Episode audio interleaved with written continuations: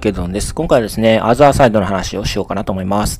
でまあ、一言で結論言うとですね、 Otherside、あの、かなり本気度がやばいということですね。まあ、これがメタバースの世界を取るんじゃないかなというふうに私は思いました。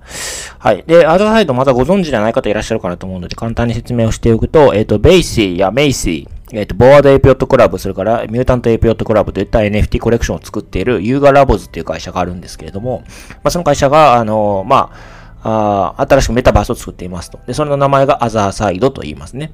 はい。で、まあ、そのアザーサイド、まあ、昨日ですね、大規模なテストが行われまして、えー、まあ、その映像とかも上がってきているので、まあ、そういうのを見た、見たりしながら、あとは、あの、ライトペーパーが公開されているので、それとちょ、ちょこちょこつまみながら見てみたいなというふうに思いますね。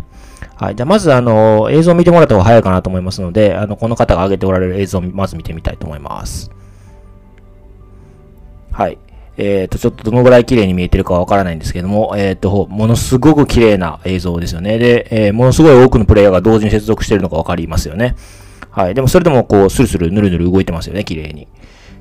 ま、映像自体もすごく綺麗ですし、こうなんかアクションも軽快ですし、なんかこうあの、なんていうんですかね、人工物とかの周囲の背景みたいなのもすごく綺麗ですよね。で、左側にチャットみたいなのが動いてるんですけども、まあチャットもヌルヌルヌルヌル動いてますし、あの、これだけの同時接続多分数千人だと思うんですけども、まあ、全然問題なく、サクサク動いてますよね。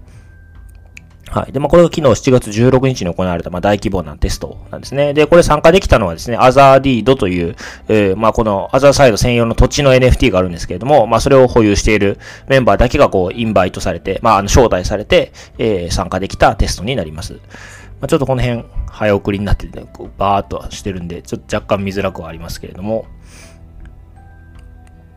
そうですね。まあ、あの、この映像を撮られた方はこの左上のボアードエイプレところベーシーを保有しておられるんだと思うんですね。で、まあ、これが3、えー、まあ、アバターとして使っているのかなというふうに思いますね。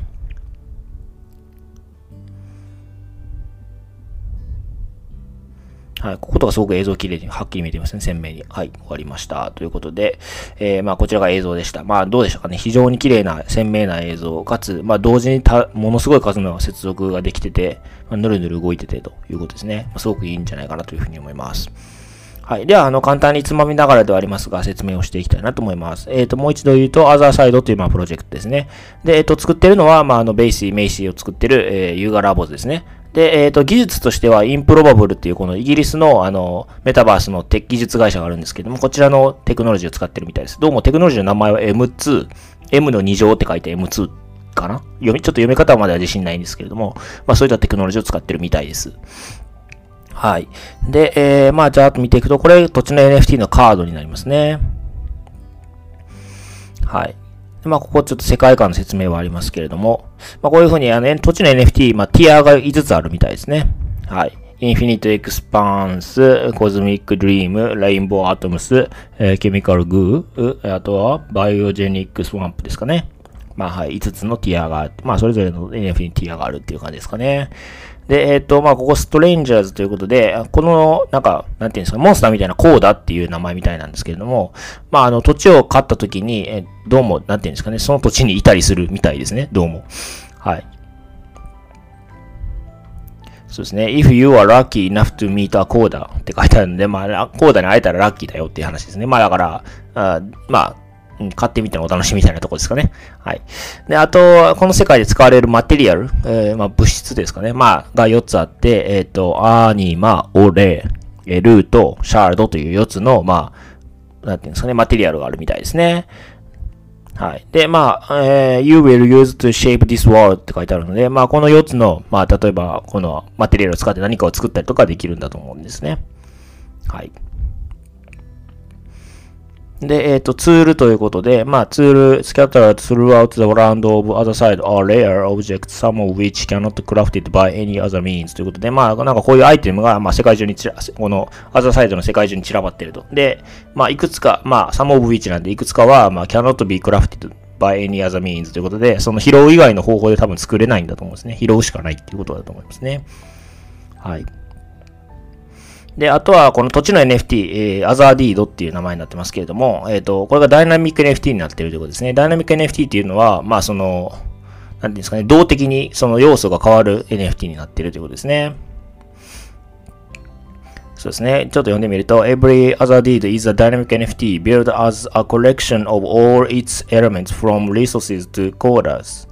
うん。ということで、まあそうですね。あの、リソース、まあこの NFT を構成しているリソースから、まあそれからこの NFT に住んでるとし、まあ住んでるコーダーまで、まああらゆる、まあ要素の、まあなんていうんですかね、集合体としてこの NFT が作られていますということですね。まあつまりだから要素が一つでも入れ替わると、その NFT はまあそのダイナミック、動的に変わるような NFT になっているということですね。はい。で、まあどんな要素があるのかっていうと、まあそうですね。まあアイコンがあったり、ディテール、名前があったりとか、あとはまあこのレアリティですね。まあ、ティア1から5で表示されてたりとか、あとはドッツですね。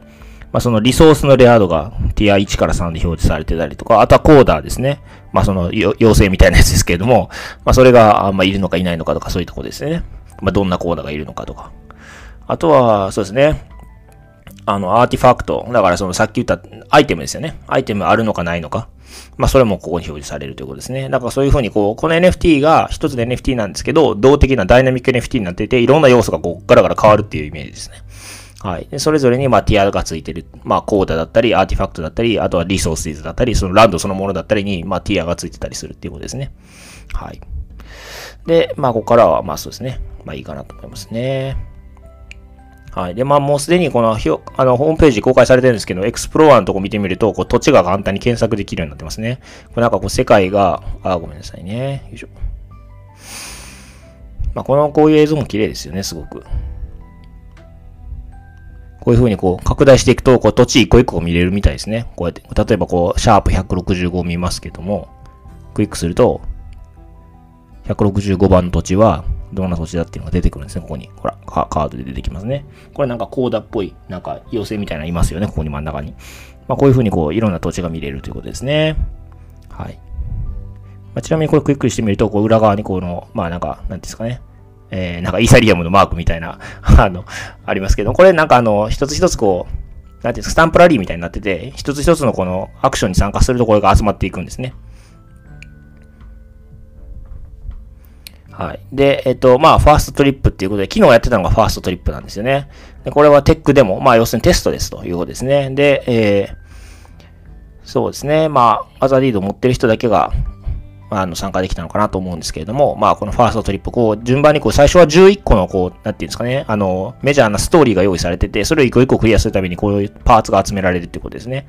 はい。で、その、それぞれのあの11個のストーリーは、それぞれ、その、例えばテックのデモだったりとか、あの、どうやってこの世界を使うためなのかって、そうなって、チュートリアルになってるんですね。チュートリアルが11個のステージに分かれてて、それぞれクリアするために、このアザーサイドっていう、えー、メタバースを理解できるっていうことですね。1個ずつ要素を。で、それに合わせて、1個1個クリアしていくと、こう、パーツがもらえてって、こう順番に集まっていくっていうことですね。で、まあ、それぞれもらうに従って、こう、なんかインセンティブがあるみたいですね。これ例えば、ファーストトリップ参加してた人は、どういうインセンティブがあるっていうのが今後あるみたいです。まだ詳細はなかったですね。はい。で、あとは特徴的なところで言うと、この ODK ですかね。えっと、 Otherside Development Kit っていうみたいなんですけども、この Otherside をあのコミュニティの人たちと一緒に作るためのキットみたいなのが用意されてるみたいで、で、まあ、あの会社の人とか、この character creation とか character skins とか、なんかそういう、あの、何かしら、あの、メタバースに関連する事業をやっていれば、彼らとタッグを組むこともできるようですね。はい。で、ここからライトペーパーになりますね。はい。まあ、あの、この世界、アザーサイドの世界の、まあ、説明を簡単にしているというものですね。まあ、すべて英語にはなりますけれども、まあ、細かく書かれていますというところですね。まあ、とにかく、あの、強調していることとしてはこれですね。build for and the by, and by the community ということで、あの、コミュニティと一緒に作っていくということをすごく強調しているライトペーパーに見えました。私がざーっと読んだ感じではですね。はい。そうですね。あと何か触れておくことで、まあそうですね。これが The Voyager's Journey ということで、これ一番最初の昨日のテスト多分参加した人これがもらえるんだと思うんですけれども、はい。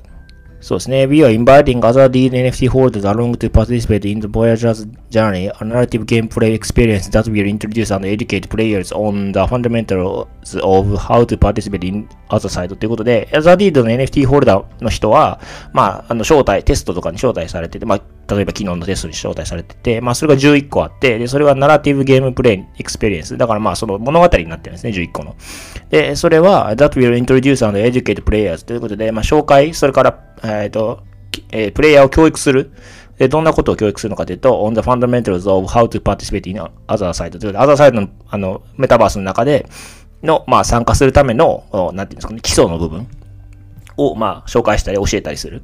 まあ、そういう、なんていうんですかね、まあ、ナラティブ、まあ、物語が今始まってる。それの第1話が昨日でしたということですね。まあ、要するに、まあ、デモ、デモとか、まあ、その、チュートリアルで11回分やっていくよということですね。で、それはアザーディードの NFT を持ってないと参加できませんよということですね。はい。昨日これですね。 First Trip。ちょ書いてるんですね。July 16th, 2022ということで、まあ、昨日ありましたということですね。で、これからこういうふうにどんどん続いていくよという話ですね。はい。で、これさっき話したそこですね。 Otherside Development Kit ですね。あの、 Otherside、このメタバースを作る、一緒に作っていくための、まあ、 development するためのキットが用意されているということですね。はい。まあ、こんなところですかね。まあ、あとはここから技術的な話もちょっと、あの、すごく綺麗に細かく書かれてますね。